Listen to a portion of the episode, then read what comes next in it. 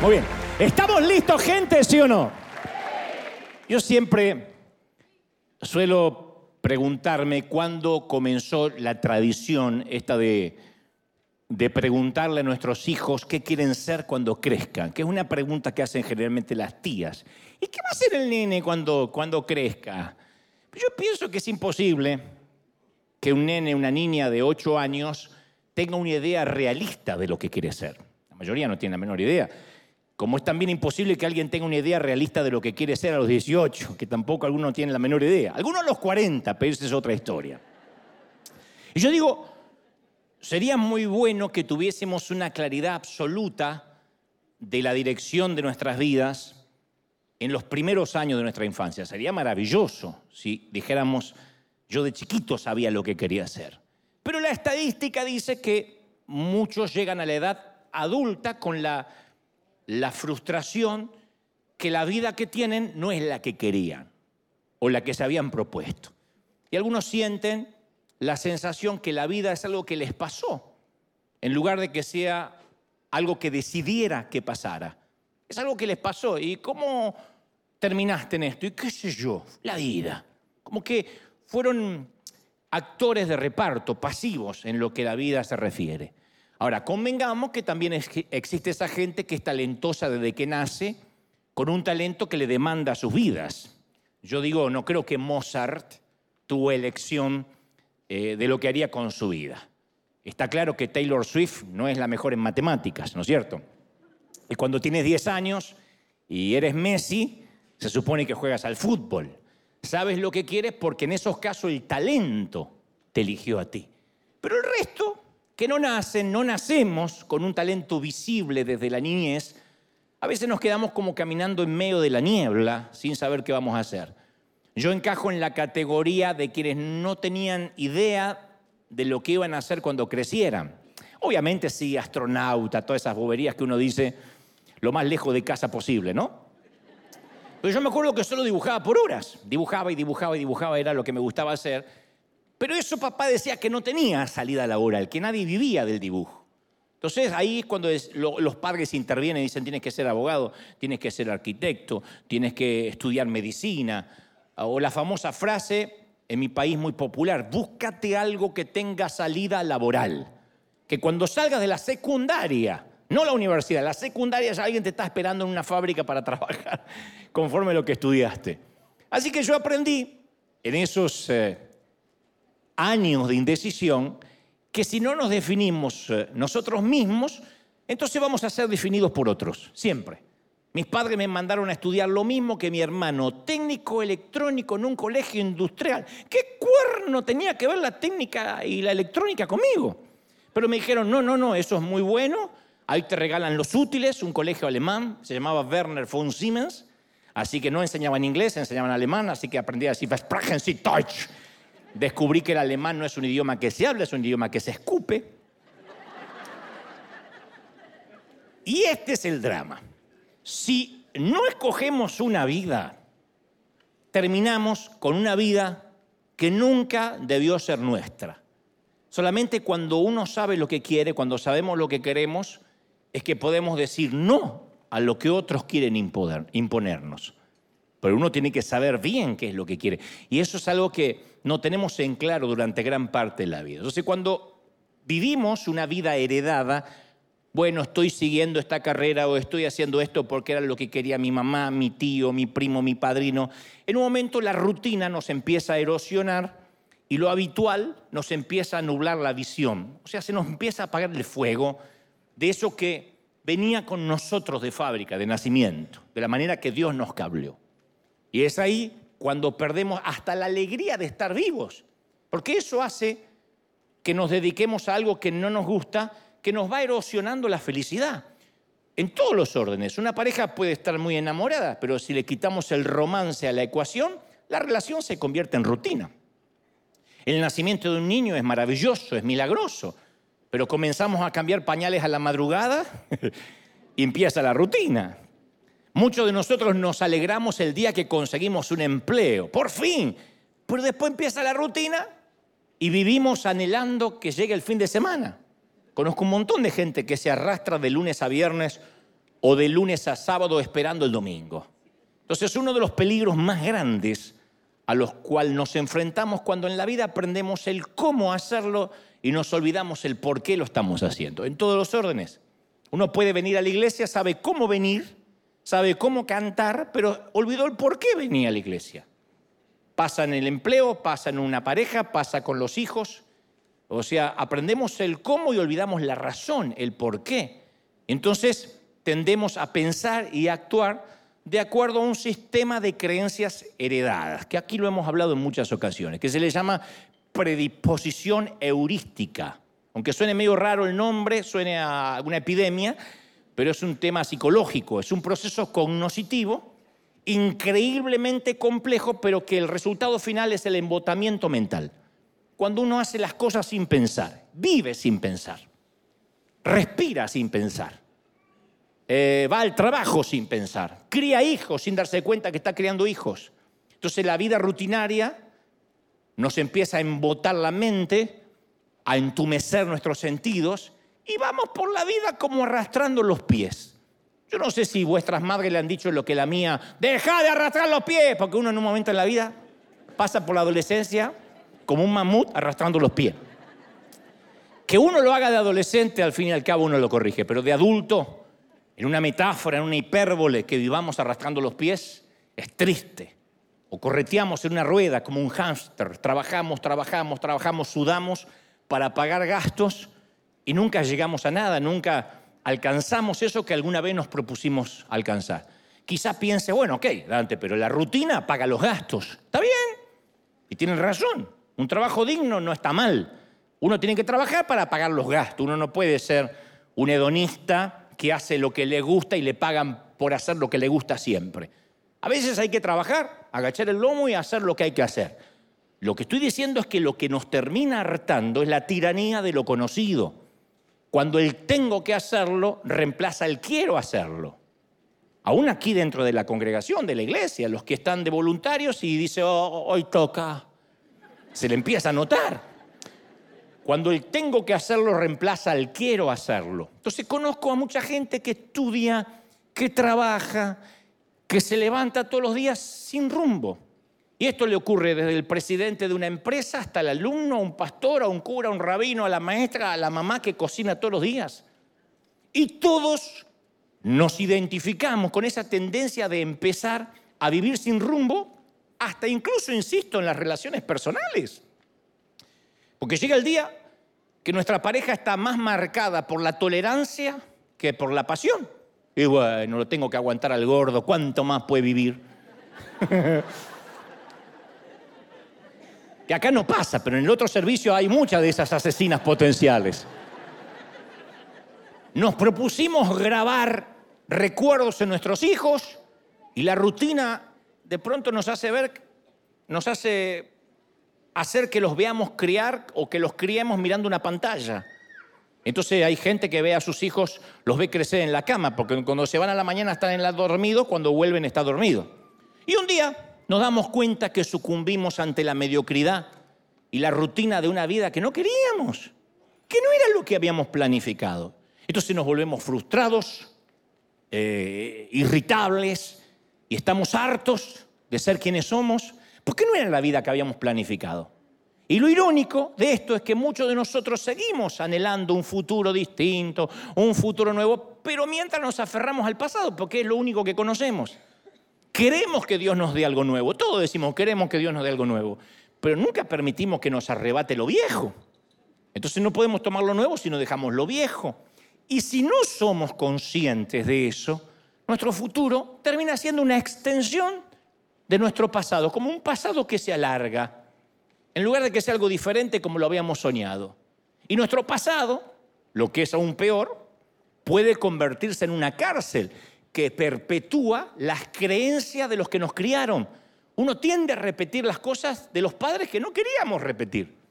Entonces, de algún modo, digo, no, sé si es intencional, creo que es más inconsciente, reproducimos la misma cultura con nosotros, con lo que nos rodean, de la manera en que nos criaron. Ustedes dicen, ¿está mal eso? Y si uno repite lo malo, sí. Lo engañoso del caso es que a veces nos pasamos la vida intentando no ser como nuestros padres. Que por una cuestión de buen gusto no le voy a preguntar quién se pasa la vida intentando no ser como los padres, pero lo cierto es que llegamos a ser como la persona que menos nos queríamos parecer. Esto es lo peor. Durante las terapias o durante las consejerías siempre surge la frase, yo juré que nunca iba a ser como esa persona que despreciaba, pero estoy dándome cuenta que estoy llegando a ser exactamente como esa persona. Y yo conozco esa lucha interior, porque en muchas ocasiones yo me propuse no ser como la peor versión de mi padre, que me dejó algunas cosas buenas y otras no tan buenas, no son para contar. Y yo me propuse no ser como él, pero a veces me asusto porque me veo actuando como él. Me escucho la voz y es la voz de mi papá. Ya bastante que tengo las manos de mi papá que se parecen más, pero a veces escucho que es la voz de mi papá y hasta digo frases que a mí me irritaban cuando me las decía. La famosa, vamos a ver, de acá al sábado puede pasar muchas cosas. Esa, manía de no comprometerse como todo político que tienen los padres, ¿no? Hay una historia asombrosa en la Biblia que relata que Jacob estaba cansado de lidiar con su suegro que era tramposo y canalla. Entonces Jacob solo quería casarse con su hija y Labán, que así llamaba su suegro, siempre terminaba timándolo y para hacer la historia corta hasta le cambió el salario diez veces. Un timador, un tramposo. Entonces un día Dios le da un sueño a su yerno, a Jacob, y le dice, te voy a dar la manera de negociar con tu suegro. Quiero que le digas que van a dividir el rebaño, que tú te vas a quedar con las ovejas y las cabras que estén moteadas y manchadas. Que esto es una locura porque casi no hay ovejas manchadas. Las ovejas no son cebras. No hay muchas cabras manchadas. Como que pero aún así Dios le dice, tú te vas a quedar con las manchadas y que él se quede con todas las de un solo color. Un pésimo arreglo para Jacob, pero así se lo había dicho Dios. Porque entre el rebaño, insisto, nacen muy pocas crías de varios colores. Así que el suegro, pillo, y algo argentino, dicen los teólogos, aceptó de inmediato, dice, claro, me fascina. Y Génesis 30, 37 relata que por orden expresa de Dios, Jacob toma unas varas verdes de álamo, de almendro, de plátano, le saca tiras de la corteza, descubre lo blanco de las varas y coloca las varas que había descortezado delante de los rebaños, pero en los abrevaderos, donde venían a beber. Y ahí es donde se apareaban también las muchachas y los muchachos. Y los rebaños bebían, miraban el palito que estaba así eh, moteado y tenían crías rayadas, moteadas y manchadas. Yo estaba leyendo que algunos expertos afirman que Jacob, al quitar la corteza de las ramas, pudo haber expuesto alguna sustancia nutritiva del agua y eso hizo cambiar el color de los pelajes de las crías jóvenes al beber esa agua. Lo que sea. Esto no es una lección de agricultura. Es la manera que nosotros reproducimos nuestra manera de pensar o de actuar. El abrevadero es eso que siempre miramos como un referente, incluso a a veces sin darnos cuenta. Proverbios 23, 7 dice, porque cuál es su pensamiento en su corazón, así es él. Como uno piensa, es como uno actúa. No hay forma de ser diferente. Entonces a veces desperdiciamos un montón de energía intentando no ser alguien, no ser algo. Pero para no ser ese alguien o ese algo, incluso para poder evitarlo, tenemos que tenerlo enfrente nuestro. Uno dice, no quiero ser como mi madre, para eso tienes que mirar a tu madre para no imitarla. Entonces, si uno ve lo que no quiere ser, termina reproduciéndolo, igual que estas, ovejitas y estas cabras. Esto explica por qué tanta gente este, que creció maltratado, de pronto de grande vuelve a maltratar a sus hijos, del mismo modo que sus padres usaron de él o de ella. Uno dice, pero ¿cómo puede ser que repita el patrón? Se prometieron nunca llegar a ser como sus padres y llegaron a ser exactamente como ellos. Me están mirando todo con ganas de suicidarse en masa y decir, a mí me está pasando, pero déjenme avanzar. Para empezar a sanarnos, tenemos que conocer cuál es el sistema de creencias que le damos sin creer. ¿Cuál es el sistema que viaja en nuestros genes, en nuestro entorno? Las investigaciones psicológicas afirman que el concepto que tenemos sobre nuestra vida es definido por un pequeño eh, puñado de experiencias de nuestra infancia.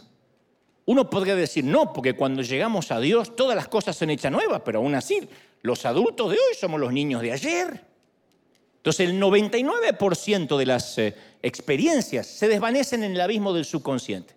Es mentira que uno dice, yo me acuerdo de toda mi niñez, tu abuela. Uno se acuerda el 1%. Si no, no habría lugar, no habría los suficientes gigas en el cerebro para almacenar toda una infancia. Y ese 1% es lo que nos define. Y manejar esos recuerdos es determinante, porque somos la suma de lo que hemos sido, de lo que hemos hecho y las personas que hemos conocido. Eso somos hoy. Entonces, ¿cuáles son nuestros primeros recuerdos? ¿Qué nos viene a la mente? ¿Cuáles son los sucesos buenos, malos que marcaron nuestros años en la escuela primaria, en la secundaria, en la universidad? Porque si sufriste bullying, que en ese entonces no se decía bullying, se decía hacete hombre, te marca. ¿No? En caso de una dama, aguántatela, pero te van marcando. ¿Cuáles son los primeros recuerdos? Entonces, lo que nos va a sorprender es la forma que esos eh, sucesos aparentemente insignificantes le dan forma a nuestro sistema operativo subconsciente, hasta a la manera que vemos a Dios la forma que fuimos criados, si no la sanamos, va a determinar hasta la forma que nos relacionamos con Dios. Y esos sucesos aparentemente superficiales determinan nuestra forma de ver la vida, de actuar. Cuando escuchamos una canción o vemos una película, yo una vez te conté que en la corteza cerebral hay una línea llamada engrama. Y si escuchamos de vuelta la misma canción y de vuelta la misma canción y de vuelta la misma canción o de vuelta la misma película, se vuelve a trazar esa línea. Es como un aparato de dibujo de lujo. Algo en el cerebro se va marcando. Por eso las maestras de antes nos enseñaban con repetición. ¿Se acuerda de la repetición una y otra vez, una y otra vez? Yo me aprendí las preposiciones que no sepa qué cuernos sirven, pero me las aprendí. Ah, ante, bajo, cabe, con, contra, de, entre, hasta, para, por, según, si, sobre, tras. De tanto que me la dijeron, tanto que me la dijeron, tanto que me la dijeron. No sepa qué cuerno me sirve, pero las repito. Y con cada repetición, el engrama se hace cada vez más profundo, hasta que esa canción o esa película queda grabada en la superficie de nuestra corteza cerebral. Ahora, no todas las memorias se crean iguales. Ustedes dicen, ¿y esto a dónde va? Ahora llego. Existen tres niveles de memoria. Primero es lo que se llama la memoria sensorial, que, está que es tan fugaz como aprenderse un número telefónico. Cuando uno dice, ¿cuál era el número del jardinero? Va a la memoria sensorial. A menos que tenga una relación con el jardinero, no hace falta aprenderse el número. Después está la memoria a corto plazo, ¿no? que tiene una vida más larga, porque podemos recordar qué llevabas puesto ayer. ¿O qué comiste ayer al mediodía? ¿Qué comiste el viernes al mediodía? Y ahí se empieza a complicar. ¿Y el lunes qué comiste? El lunes no te acuerdas si, si comiste siquiera. Entonces esa es la memoria a corto plazo que se desvanece. Si uno guardara en la memoria todo lo que come, todo lo que se pone en la... Eh, no, el cerebro explotaría, tampoco, se tiene que desvanecer. Y un poquito, unas experiencias muy chiquitas, son las que llegan hasta la memoria de largo plazo. Y son esos recuerdos lo que le dan forma a nuestra manera de creer, a nuestro sistema de creencias. Para hacerte más sencillo, la duración de un recuerdo, la profundidad que queda grabado ese engrama, dependen de la emoción que estuvo relacionado con eso que pasó. Si te marcó, para bien o para mal. Si no hubo emoción, si no tuviste emoción con alguna novia, ni el nombre te acordás de la novia. Si hubo mucha emoción, la estás buscando en Facebook aunque veas que es una abuela. Mientras más fuerte sea la emoción, más fuerte y duradero es el recuerdo. Entonces casi todos nuestros recuerdos a largo plazo están asociados con emociones muy intensas, positiva o negativa. De allí la famosa frase poética, uno se olvida lo que te dijeron, pero nunca cómo te hicieron sentir. Me vine Neruda hoy, ¿eh? Porque así Dios nos estructuró. Uno dice, voy arriba, pero es por más como me siento que lo que me dicen. O las canciones, como Dios me hace sentir. Eso es lo que uno nos marca, lo que sentimos. Entonces el 99% de nuestras experiencias del pasado se olvidan con rapidez porque no las sentimos. ¿Por qué nos olvidamos gran parte de la infancia? Porque no la sentimos, porque estábamos ocupados viviendo. Por eso es muy sanador la mayordomía, la manera que manejamos nuestros recuerdos. Y a veces uno tiene que ser consciente y desfragmentar, desfragmentar algunos recuerdos. En lugar de mantener un registro de agravio, de ofensa, hay ciertos recuerdos que no conviene tenerlos, por mucho que los hayas sentido negativamente. No conviene que ocupen lugar, porque van a ocupar el lugar de otras cosas. Entonces tenemos una tendencia natural a recordar lo que deberíamos olvidar y a olvidar lo que deberíamos recordar. Y vamos a ver que a medida que envejecemos, en tu caso, yo todavía no llegué, pero a medida que estás envejeciendo, uno ya no recuerda cosas, uno tiene recuerdo del recuerdo. Uno va a empezar a recordar cosas que en realidad nunca sucedieron así. Los, recuerdos no son objetivos. A medida que uno envejece, los recuerdos son menos, son muy subjetivos. Y tenemos la tendencia de añadirle romanticismo, dramatismo catastrófico a nuestro pasado. Me acuerdo una vez que estaba en el Titanic. ¿Vos estuviste en el Titanic, abuelo? ¿Cuándo? No te dan ni los números. Mi abuelo me contaba una historia que yo llegué a pensar que era el padre Rambo. Me contaba unas historias y cuando estuve en la guerra, agarré mi fusil, salía la vieja y decía, callate viejo, que no fuiste ni siquiera al servicio militar.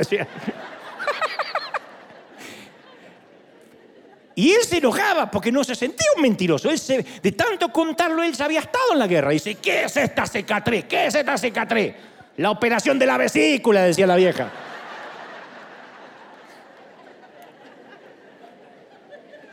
Entonces todos distorsionamos nuestros recuerdos a base de minimizar unos mientras ampliamos otros, los que nos conviene.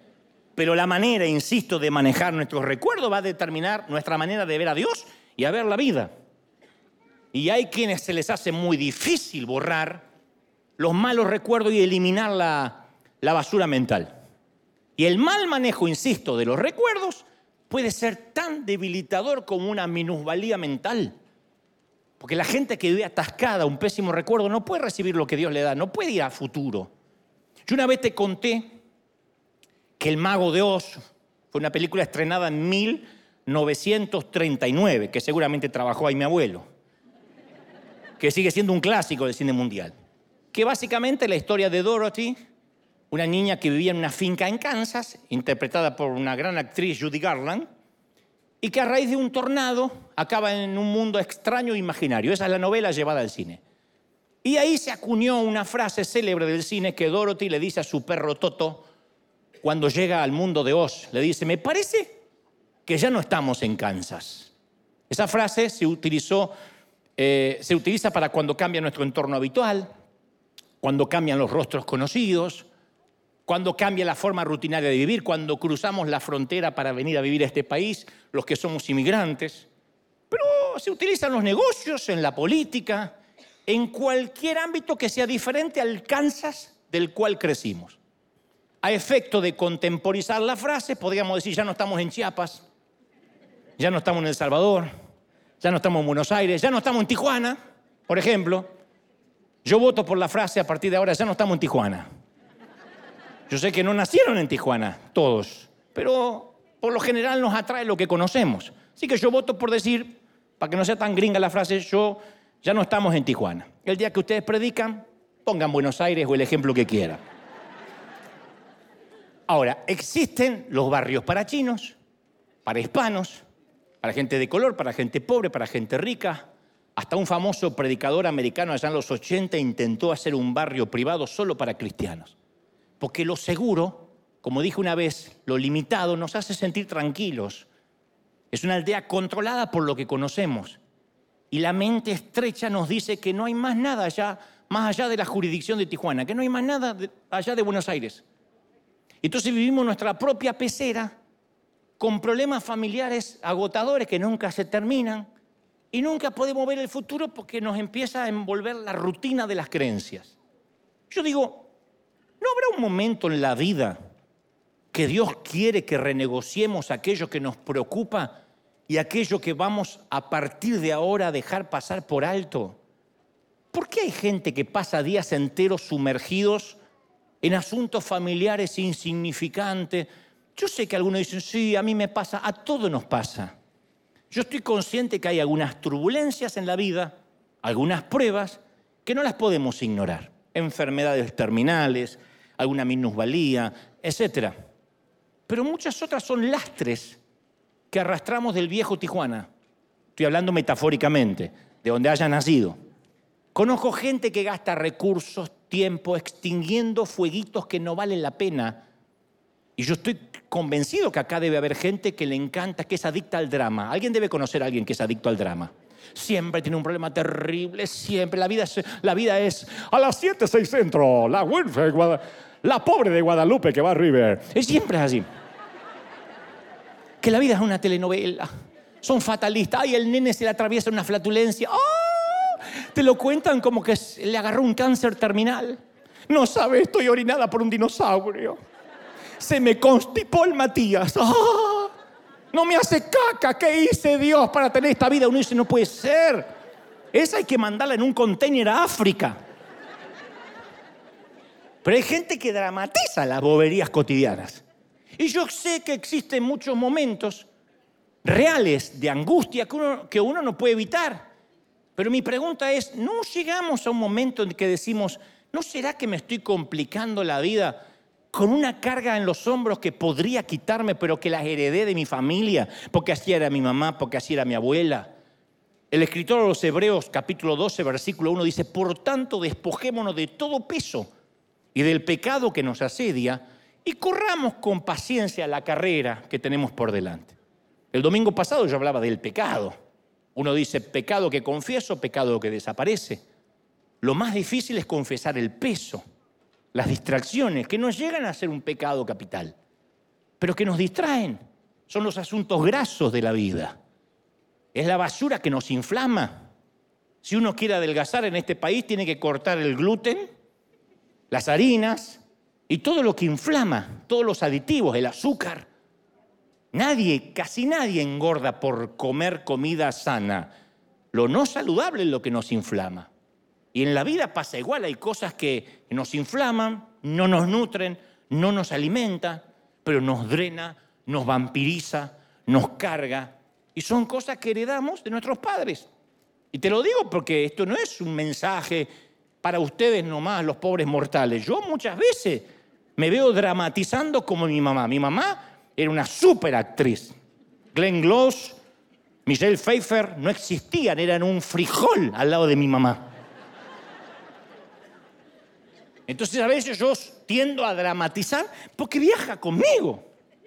Yo me acuerdo siempre de la casa de mi abuela Ana, que tenía la casa repleta de cosas que parecían que habían sobrevivido a la Segunda Guerra. De ahí la locura de mi abuelo, que veía las cosas y pensaba que había estado en la guerra.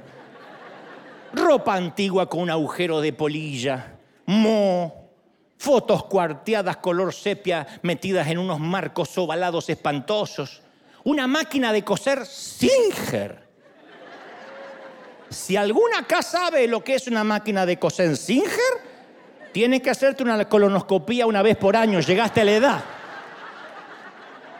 Esa con el pedal abajo. un lavarropa que hacía un ruido de tractor, interferían los aviones que pasaban por encima. Así. Y esa presumía, yo nunca tiro nada. Más vale a juzgar por el abuelo que estaba ahí. Para empezar, pues el abuelo no tiraba nada. La abuela no quería aceptar que algunas cosas, a pesar de lo hermosas que habían sido, ya no eran útiles. A ella le faltaba el valor para dejar ir las cosas. Y aunque parezca terrible, mi abuela Ana no está sola en esto.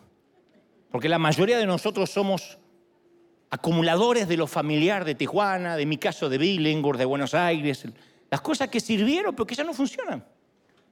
Lo que nos sacó de Egipto no siempre nos sirve para entrar a la tierra prometida, pero somos acumuladores compulsivos de creencias, de historia.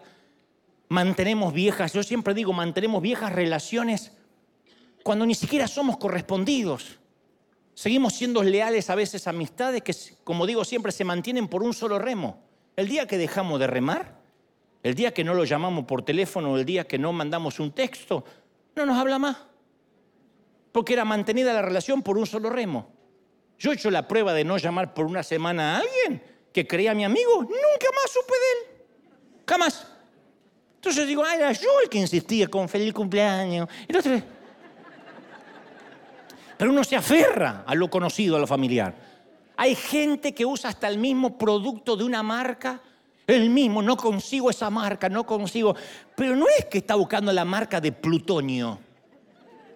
No consigo el supositorio que yo usaba en El Salvador. De verdad. Y no se ría porque yo conozco gente de acá que se va hasta Tijuana. Cuatro horas de fila, ida y vuelta, para comprar unos caramelos para la garganta que los gringos no saben hacer.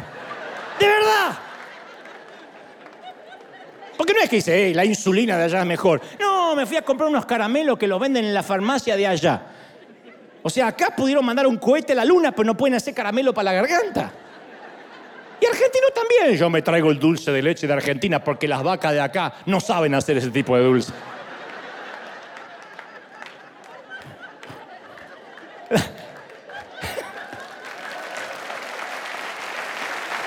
La vida está llena de rutinas, de ritos. Entonces no se puede recoger nada nuevo con las manos llenas. Hay que tomar decisiones y soltar.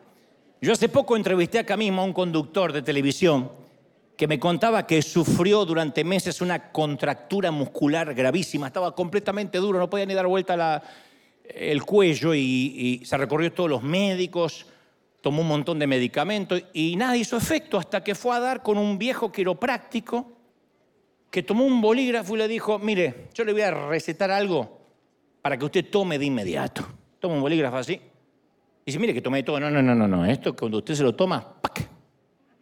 Agarra el recetario y dice, usted va a tomar decisiones.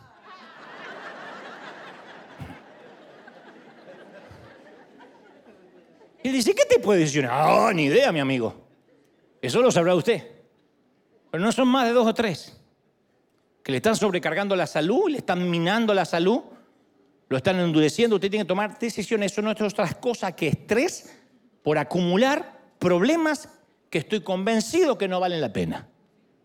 Entonces uno, hay un momento donde tiene que hacer un ejercicio de elecciones y prioridades. Eso es tener sabiduría o envejecer con, con dignidad. Prioridades. Lo que cambian son las prioridades. Los gustos no cambian, cambian las prioridades. Entonces hay que hacer espacio para algunos problemas que merecen nuestra atención y otros que son un lastre innecesario. Uno habla del pecado e inmediatamente todo el mundo se, identifica. Uy, la lujuria, la envidia, los celos. Ahora uno habla del lastre y dice, bueno, el peso, ¿qué es el peso? Y el peso es todo lo que distrae. Los aviones no vuelan sin comprobar el peso de su carga. Porque si no, no vuelan demasiado alto, gastan más gasolina. Entonces, cuanto más alto uno decida volar, menos peso podemos transportar y esto equivale para la vida. Uno de los principios de la sabiduría es elegir qué batalla vamos a pelear y qué definitivamente va a volar fuera de nuestro radar. En esto no me voy a meter. Hay problemas que no nos competen y sin embargo es como que hay gente que se levanta a la mañana y dice, no tengo problema, ¿dónde puedo conseguir uno? Y van y buscan. Y una vez te dije, ¿qué parte del peso que arrastramos de nuestro Tijuana es la que hay que dejar? A veces es una deuda emocional, que los hispanos tenemos mucho, ese famoso síndrome que yo hablo siempre de te estaré siempre agradecido, que suena noble. Caramba, que acá siempre hablamos de la honra. Pero nunca olvidemos que la herramienta es solo una herramienta. Uno le agradece al martillo, no le rinde homenaje. Entonces hay que honrar a quien nos bendijo pero en algún momento hay que decir, bueno, ya está, suficiente. Cuando uno termina de pagar una hipoteca o un préstamo, el banco no tiene por qué volvernos a llamar, ya pagué. Y hasta algunos nos hacen sentir hasta la obligación moral que si nos va bien lo tenemos que repartir con ellos. Eh, si te va tan bien, ¿por qué no dejas algo? Porque trabajé, me partí el lomo. Porque Dios me bendijo, porque soy un dador, etc. Por eso insisto, para que Dios nos pueda llegar al futuro, nos pueda llevar, tenemos que reconocer que ciertas relaciones fueran buenas, fueron muy buenas para el viejo Tijuana, para el viejo Buenos Aires, para el viejo México, pero no para el sitio donde vamos. Uno no puede pasarse la vida aclarando malentendidos, sentimientos heridos, egos dañados. Viste que hay gente, ¿qué te pasa ahora? No, se me enojó la cuñada. Y ahora se me enojó el compadre, y ahora se me enojó. Y siempre está aclarando y aclarando y aclarando. Hasta que un día uno se cansa de aclarar. Y a medida que uno va creciendo, estamos obligados a refinanciar ciertas relaciones. Refinanciar, como un préstamo. Esto incluye a nuestros padres, uno los sigue amando, pero hay que refinanciar. No sé el caso de ustedes, pero en el otro servicio hay muchos hijos de madres psicopateadoras. Uno tiene que refinanciar la relación con los hermanos de sangre, no dejar de amarlos, refinanciar. Decir, no, hasta acá.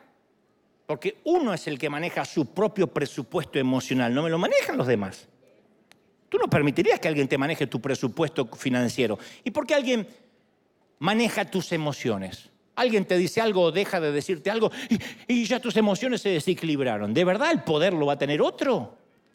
Entonces a mí esto me resolvió la vida. Jamás, y esto no es anticristiano ni antiamor, pero jamás llames, jamás escribas o hables con alguien motivado por la culpa. Nunca. Ay, no lo llamé por el cumple, se me va a armar un lío. Ay, qué invento. Mejor lo llamo a fulanito por el día del amigo para que no se ofenda. Si se ofende no es amigo. Si se ofende no es amigo. Ese no te va a visitar a la cárcel cuando te metan preso por no pagar los impuestos al IRS. Una metáfora, no se rían tanto, una metáfora ay, debería escribirle a Mengano, porque, porque si no, eh, Mengano va a pensar que no le importo. Que piense lo que quiera, el verdadero amigo va a estar ahí. Si él no es por amor y es por culpa, no sirve, drena, vampiriza. En cambio, cuando uno hace las cosas con el amor, se percibe. Entonces, nunca hay que permitir que sentimientos de otras personas manipulen nuestras decisiones. No negociamos con terroristas emocionales. No se negocia con terroristas. Y apenas descubras una terrorista, una, una, puede ser cualquier pariente. Pero llegamos a cierta edad donde es vital hacer un inventario emocional y decidir qué voy a refinanciar. Eso es lo que yo me regalé cuando cumplí 50 años. Cuando vaya a cumplir 50 años. voy a refinanciar. No se puede ir por la vida siempre pagando los mismos intereses leoninos. Entonces, la mayoría de las relaciones que nos drenan vienen a ser como una pierna con gangrena, que si uno no la amputa, la infección se extiende por todo el cuerpo hasta que se ennegrece el corazón. Y la gente que no tiene el valor de cortar aquello que sirvió para el pasado, al final termina perdiendo mucho más. Ustedes dicen, pero esto, ¿dónde me deja como cristiano con amor? No, uno sigue amando, eso no cambia. Yo estoy hablando de las relaciones que están arraigadas a experiencias pasadas, pero que no tienen futuro en común. A todo, todo el mundo tenemos seguramente en casa un par de zapatos viejos que son comodísimos. Ay, estos zapatos, eso, donde uno, los dedos entran ahí, especialmente después que los tienes dentro de un taco, que dice liberen a Willy y los dedos salen así buscando la libertad. Y uno se pone esos zapatos, pero tienen olor. Y el olor a pata lo sienten todo menos el dueño. Tienen agujeros. Y no nos van a llevar lejos. Esas son las relaciones que a veces hay que cortar. Son cómodas, pero no van a llevar al futuro. Yo estando en Argentina construí muchas amistades que en su momento pensé que iban a ser para toda la vida. Como cuando uno va a la escuela primaria y tiene esos amigos de 12 años que dicen, nos vamos a ver hasta que seamos grandes. Y después uno no se vuelve a ver más. Cuando ya uno es más grande elige la amistad ya no por coincidir en el mismo aula o en el mismo salón, sino por elección. Pero me di cuenta que nuestras vidas fluctúan por temporadas y las amistades siguen el mismo patrón. Entonces, sea cual sea la razón, eso redefine la dinámica de la amistad e incluso del parentesco. Hay parientes con los que uno estuvo muy cercano y después la vida, Dios, nos va alejando. Y no deberíamos sorprendernos si por una razón u otra la vida remodela el terreno de tanto en tanto. No es culpa de nadie. Las cosas cambian. Nadie es el mismo después de 20 años. ¿O sí? Si alguien cree que es el mismo, mírese al espejo, desnudo y con la puerta cerrada. No somos quienes fuimos, somos otros. Yo no soy el mismo cuando tenía 30, ni cuando tenía 20, ni pensaba como pienso ahora. No somos los mismos, somos otros. Y como dijo el sabio Salomón en Eclesiastés 3, todo en esta vida tiene un tiempo, una temporada, incluyendo la amistad. Entonces, por razones obvias, no podemos forzar amistades para toda la vida. ¿Por qué? Porque se forjan en las trincheras a diario. Por definición, toman toda la vida para que una amistad se desarrolle toda una vida. Pero no todos vamos a conservar los amigos de siempre. Entonces, por nuestra salud mental tenemos que decir, a ver, no vamos a llegar toda la jubilación juntos, a la mecedora, a compartir los dientes en el mismo vaso. Me voy a cambiar el pañal, me cambias el mío ya que va, no va a pasar eso. Puede que nos jubilemos con un grupo totalmente de diferente a los amigos que tenemos ahora. Ahora, muchos venimos del mismo entorno, incluso crecimos en el mismo hogar o no. Y terminamos en lugares diferentes completamente en la vida. ¿Hay alguien acá que no se parece a su hermano o a su hermana? Bueno, vinieron los parecidos de Suiza todos. ¿Hay alguien que dice, yo no me parezco a mi familia? Una valiente, por fin. La familia no te está viendo, tranquila. Viste que a veces uno dice, no me parezco a mi hermana. Pero parece que yo fui adoptado y hasta uno empieza, después uno se ve la misma nariz, la misma, y uno dice, no, no, no soy adoptado. Pero a veces uno dice, ¿por qué soy tan distinto a mi familia? Y más cuando uno conoce a Dios y te van cambiando los valores y los principios, que uno dice, qué diferente. Y uno ya está en la mesa navideña o en la mesa de Nochebuena y ya no hay temas en común, uno ya no se ríe de los mismos chistes. Aún aquel que dice yo nunca cambié como algunos, los que se dan de intransigente, todos cambiamos. Pero mucha gente valora nuestro presente con la perspectiva que tenían de nuestro pasado. Recordemos que Jesús no pudo hacer milagros en su ciudad porque la gente dice, si este es el hijo del carpintero, conocemos a su familia, ¿qué se viene a hacer el Mesías? ¿Qué impidió sus milagros? No su ubicación geográfica, fue la visión limitada de los que se fijaban más en su pasado que en su presente. Y algunos de nosotros tenemos gente que nos dice, yo te conocí cuando no eras nadie, ¿no? Yo te conocí cuando eras un muerto de hambre. A mí me dicen siempre, yo conocí a Dante cuando tenía un Renault 18 fundido y un traje brilloso de tanto planchar. Perdón, perdón por no conservar el saco brilloso en un museo y por haber cambiado el auto fundido, perdón.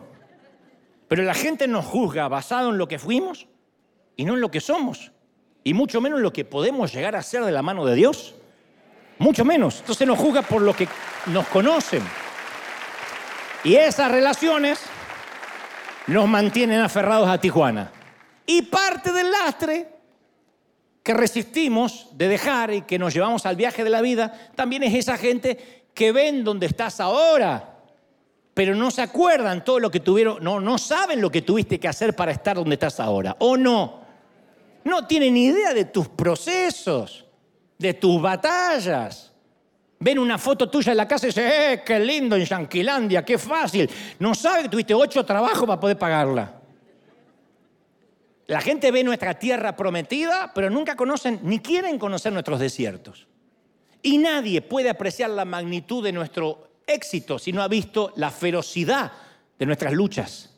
Y caramba, que la mayoría de los que están acá se han roto el lomo, han trabajado, han tenido que separarse de sus seres queridos, han tenido que renunciar a jugar con los chicos porque este es un país donde uno no se puede colgar del cable y tengo DirecTV gratis, me agarro el gas y me copio.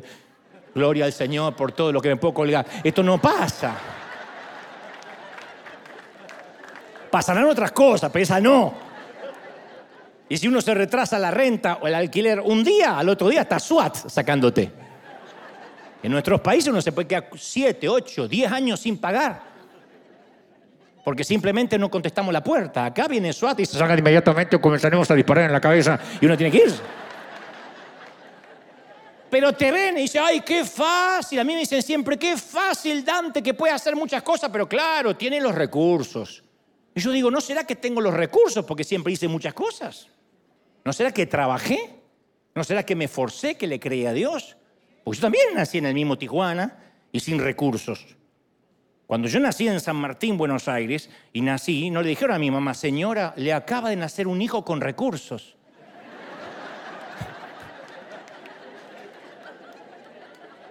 Ni nací en el Palacio de Buckingham. Entonces, como dijo una famosa conferencista, eh, Brené Brown, si no estás en el ring, si no estás en el cuadrilátero recibiendo una paliza de tanto en tanto, y solo estás criticando sentado en los asientos baratos del teatro, no estoy interesada o interesado en los comentarios sobre mi vida. Punto. Si no te peleaste palmo a palmo con la vida. Entonces hay mucha gente que no conoce de dónde venimos y el precio que tuvimos que pagar. Y seguramente habrás escuchado este dicho, hay que quemar las naves. A un gran conquistador hace mucho tiempo iba a enviar a sus tropas contra un enemigo poderoso cuyos hombres le eran mayor en número, embarcó a sus soldados, navegó hacia el país enemigo, desembarcó y dio la orden que quemen las naves o los barcos que lo habían llevado hasta ahí. Y al dirigirse a sus hombres dijo, ved cómo los barcos se convierten en cenizas, en humo. Esto significa que no podemos dejar estas playas a menos que ganemos. No es retirada, o vencemos o morimos. Ese gran conquistador fue Hernán Cortés y la gran batalla fue la conquista de México. O sea, prendió fuego lo que podía ser una opción de retirada. Le sucedió a Israel al salir de Egipto. Si la esclavitud sigue siendo una opción, siempre vamos a regresar. Yo le decía hace poco a una misionera, si te vas a misionar, tienes que desempacar completamente. Aquel que va abre la maleta y va picoteando así, saca un calzón y saca una cosa y vuelve a poner un calzón sucio, saca uno limpio, es porque sabe que se va a ir. Pero aquel que pone todo en los cajones porque sabe que se va a quedar. La opción de que si las cosas se ponen mal me voy es lo que hace que no tengamos raíces en nada. Imagínate un marido que se casa así. Y yo me caso, si a los tres meses estás una loca, yo me voy. O viceversa. Entonces, si siempre hay una forma de retirada, vamos a ser esclavos. ¿Cómo lo llamamos? Seguridad, comodidad, plan B. Pero yo lo llamo el viejo Tijuana. Kansas. Israel tuvo 370 años atado a la esclavitud. Grandes en cuerpo, débiles en espíritu para resistir. Lo más difícil es dejar las creencias, quitarnos el perno del entorno, de las cosas. Y eso no le corresponde a Dios, ¿eh? El peso hay que despojárselo uno. No puede decir, Señor, quítame el peso, quítatelo vos. Sácame de las redes sociales. Sácala vos la red que le va a sacar Dios. Que se mueran los chinos que crearon el TikTok. No, hay que sacar TikTok del celular. Son los grilletes que nos distraen y nos impiden salir de los límites de Egipto. Israel tenía un comisario de tributos. El objetivo no era hacerlos trabajar, sino destruir sus espíritus. Querían doblegar a toda una raza para que generación tras generación sirvieran a sus captores. Como dijo el Pachino interpretando al coronel Slay en la famosa película del 92 Perfume de Mujer. Él dijo, en la guerra tuve muchos muchachos y los vi amputados de uno y hasta dos de sus brazos. No hay nada tan cruel como un espíritu amputado, porque no hay prótesis para eso. No hay prótesis para un espíritu amputado, por mucho que vaya tras el sueño americano. Por mucho que te vayas a los Estados Unidos, a Europa, con un espíritu amputado, vas a ser un esclavo donde vayas. A menos que uno corte con el pasado definitivamente, queme las naves. ¿Qué nos impide dejar Egipto? Hebreos dice, despojémonos del peso que estorba. Entonces, insisto, quitar el pecado es más sencillo, uno se arrepiente y ya. Pero el peso, para el peso hace falta valentía. Más cuando hoy en día es una ofensa salirse de un grupo de WhatsApp. ¿Por qué se salió del grupo de WhatsApp de las madres? Porque estaba harto de las madres que comentan el gasecito del Matías. Pero no entiendo, no entiendo. Hicimos algo, perdón, perdón, hicimos algo y te empiezan a llamar porque te saliste del grupo de WhatsApp. Hay gente que podrías orar, tengo que salir del grupo de WhatsApp de mi familia, no sé cómo. Y salí. Entonces, cuando Israel fue libre, tuvo nostalgia por los sabores gastronómicos de Egipto. Ellos salieron de Tijuana, pero nunca se sacaron Tijuana de adentro. Nunca se sacaron Argentina de adentro, aunque salieron de Argentina. Y números 11.5 dice, ¿cómo echamos de menos lo que comíamos en Egipto? Comíamos pepinos, melones, cebolla, ajo. No importa que eran esclavos, ellos extrañaban lo que comían como esclavos. Entonces hay aromas que a veces regresan y nos dan nostalgia de tener eso que ya no va a ser. Y los aromas están conectados con la memoria emocional o no. Y ese ajo y cebolla para los esclavos nunca fue gratis. Es como Internet, como la red. Si algo en Internet es gratis, es mentira, es porque tú eres el producto. La comida de Egipto era gratuita, pero para mantenerlos fuertes para la esclavitud. Entonces es hora de quemar las naves, mi amiga, mi amigo. En cierta ocasión Jesús dijo, nadie que mire atrás después de poner la mano y los ojos en el arado es digno del reino de Dios.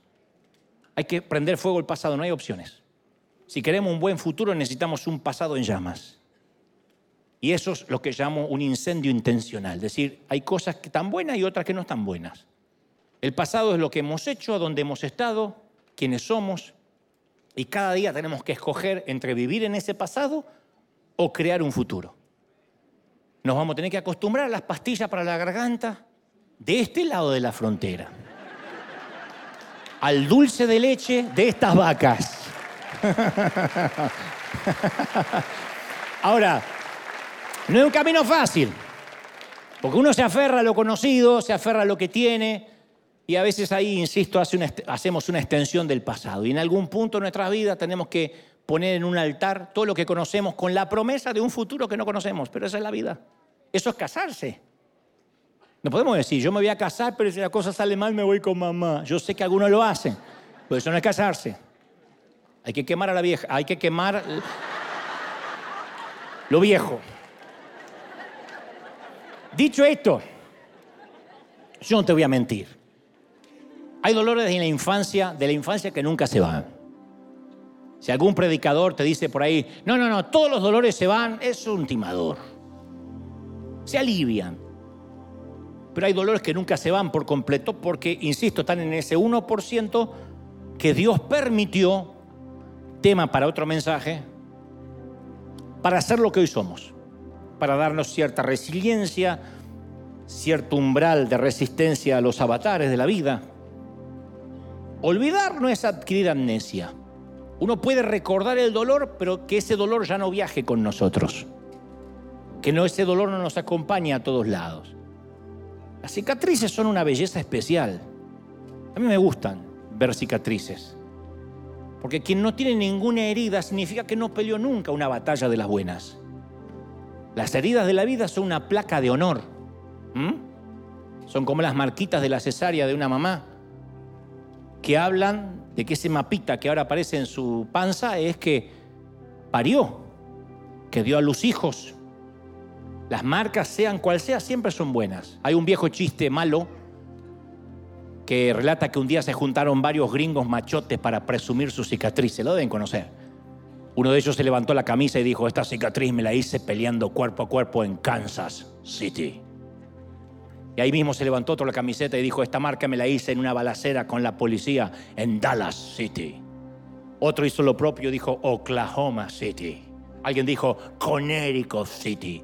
El pobre hispanito que estaba ahí, para no ser menos, levantó la camiseta y dijo Appendi City.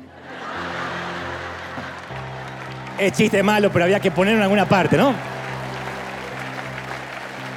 Pero las heridas, las heridas marcan que no nos rendimos, que peleamos.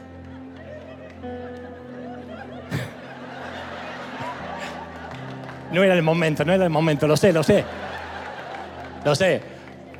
Lo que trato de decir es que una vez que sacamos el aguijón, la sanidad es inevitable. Entonces no tenemos que pasarnos la vida tratando de, no parecernos a alguien, de no repetir el patrón de los padres, sino más bien podemos dejar que Dios redima nuestro pasado y haga algo con esas cenizas. Hace más de 100 años, unos pescadores estaban cenando al lado del mar de Escocia, intercambiando anécdotas de pesca.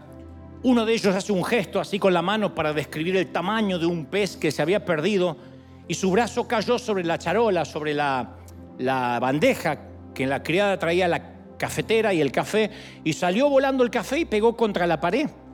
Y dejó una mancha indefinida de color marrón. Y el dueño de la posada se lamentó y dijo, hoy voy a tener que volver a pintar toda la pared. Tal vez no, dijo un extraño. Permítame trabajar en la pared. Como no tenía nada que perder, el propietario aceptó la oferta singular. El hombre sacó lápices, pinceles, este, óleos en su maletín de artista, trazó unas líneas alrededor de las manchas, aplicó sombra, colores en la salpicadura de café y empezó a surgir una imagen definida. Dibujó un ciervo con una cornamenta formidable y el hombre puso su firma en la parte de abajo, pagó y se fue. Era Sir Edwin eh, un famoso pintor inglés, conocido por sus pinturas sobre vida silvestre, sobre animales. Y en sus manos, un error se convirtió en una obra maestra. Entonces las manos de Dios hacen lo mismo con nuestra infancia. Él viene y pinta encima de los borrones dislocados de nuestra infancia y hace una obra de arte. Dice, este Dante que tiene síndrome de Asperger y es tímido. Y mira los padres que tiene. Uy, los hermanos que le tocó. Y el abuelo que está loco que cree que estuvo en la guerra. Y es más pobre que una rata. Y no tiene posibilidad ni a la universidad. Lo mandaron de técnico electrónico. Y con esa mancha, Dios dice, no voy a dejar que determine su identidad el entorno. No voy a dejar que eso lo defina. A mí lo que me define no es el día que me estrellaron contra la pared. Es el día en que Dios hizo una obra de arte con mi mancha, con mis cenizas. Aunque el pasado esté llama, el futuro es formidable, gente. Dale un aplauso grande al rey. ¡Esa! No, no, no, no, no, no, dale un aplauso grande al rey de reyes, al Señor. Si crees que Dios te habló, que ese aplauso sea gigantesco por esas manchas increíbles, borrosas y estas obras de arte que ha hecho Dios, gente. No, no, no, alguien tiene que celebrar más que eso. El rey ha hablado hoy, ¿sí o no? Eso es maravilloso. Antes de irnos, me encantaría que oremos juntos y a los que están mirando en casa, a los que están aquí. El, el domingo pasado, que te lo recomiendo, el día que mi mentor murió, yo hablé acerca de esos... Errores, de esos pecados que lo único que hay que hacer es confesar para que tengamos perdón. Y hoy yo sentí muy necesario de parte de Dios hablar del peso, de aquello que nos distrae, de aquellas que la mayoría tienen que ver con relaciones, con cosas del pasado, que nos amedrentan, que nos vampirizan. De manera que hoy es el día para que donde estés, en casa o aquí, tomemos la decisión de decir, voy a viajar liviano. Falta, a ver, ¿qué? Dos meses y medio para terminar el año.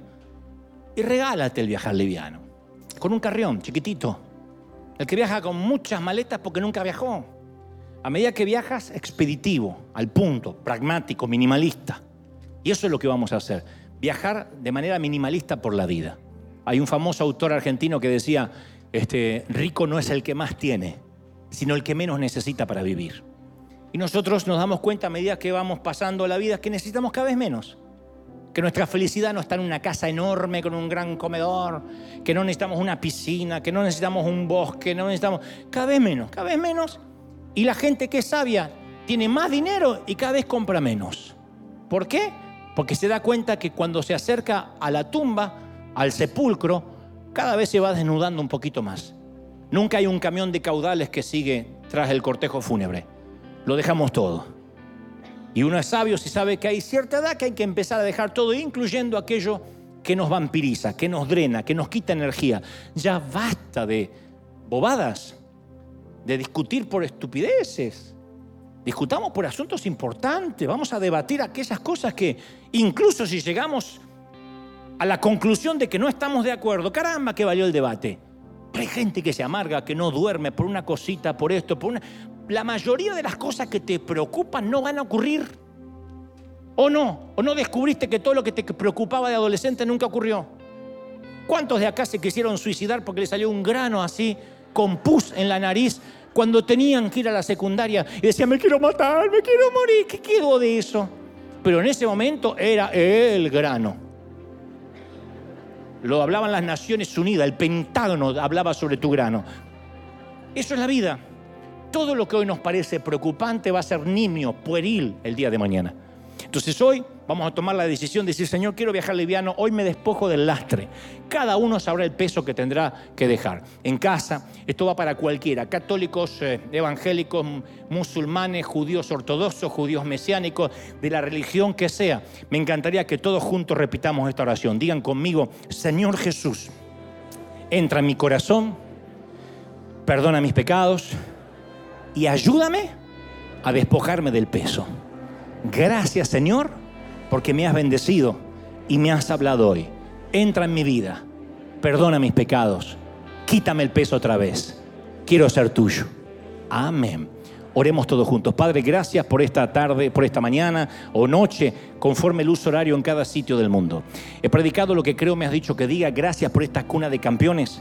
Gracias por estos obreros de primera línea. Bendigo a todas aquellas familias que hoy están aquí, que se van un poco más livianas. Que la gloria de Dios te alcance, que te redima, que la presencia de Dios te llene, que Dios pueda estar en todos los órdenes de tu vida, en todo tiempo, en todo momento. Bendigo tu ser, bendigo tu vida, bendigo tu salud. Gracias porque hasta aquí Dios te trajo. Pero ahora, a partir de ahora, tomamos la decisión la decisión que las cicatrices de la vida y las manchas las manchas que nos marcaron serán una obra de arte para Dios. Y Dios utilizará lo que no es para que sea y transformará lo feo en algo bueno. Yo lo creo, que redimas eh, la infancia, la orfandad, el dolor, aún los abusos que fueron tan espantosos, sirvan para ayudar a otros, para bendecir a los que van a atravesar. Señor, bendigo a los que están aquí, bendigo a este cuna de campeones, a los obreros de primera línea que están del otro lado, a la gente que me mira de todo el mundo cómo te ama el Señor, cómo no te va a amar, príncipe, cómo no te va a amar, princesa, si te tiene esculpida y esculpido en sus manos, cómo te ama el Señor, te bendice, te llena, te hace viajar liviano, te lleva por la vida a un nuevo nivel. Lo creo, Padre, lo declaro. En el nombre del Señor bendigo tu entrada, tu salida, tu acostarte, tu levantarte. Bendigo todo lo que emprendas, lo que sueñes. Y declaramos que los últimos meses del año viajarás liviano en bendición, sin peso y redimiendo el pasado por un futuro mejor. Amén, amén y amén. Gloria a Jesús. Que Dios te bendiga, que Dios te guarde. Gracias Mario querido por estar y a Valentina. Dios le bendiga todo ese aplauso grande a todos. Chau, chau, chau, chau, chau. Hasta el domingo que viene, gente.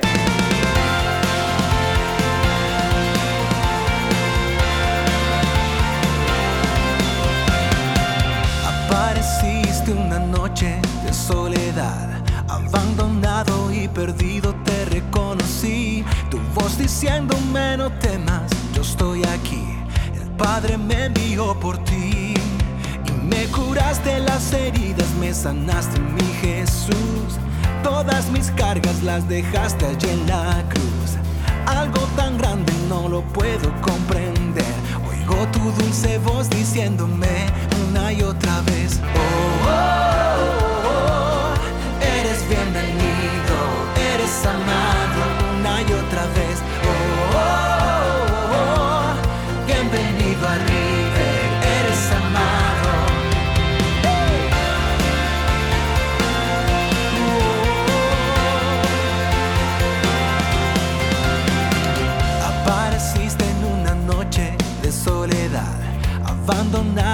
perdido te reconocí, tu voz diciéndome no temas, yo estoy aquí, el Padre me envió por ti. Y me curaste las heridas, me sanaste mi Jesús, todas mis cargas las dejaste allí en la cruz, algo tan grande no lo puedo comprender, oigo tu dulce voz diciendo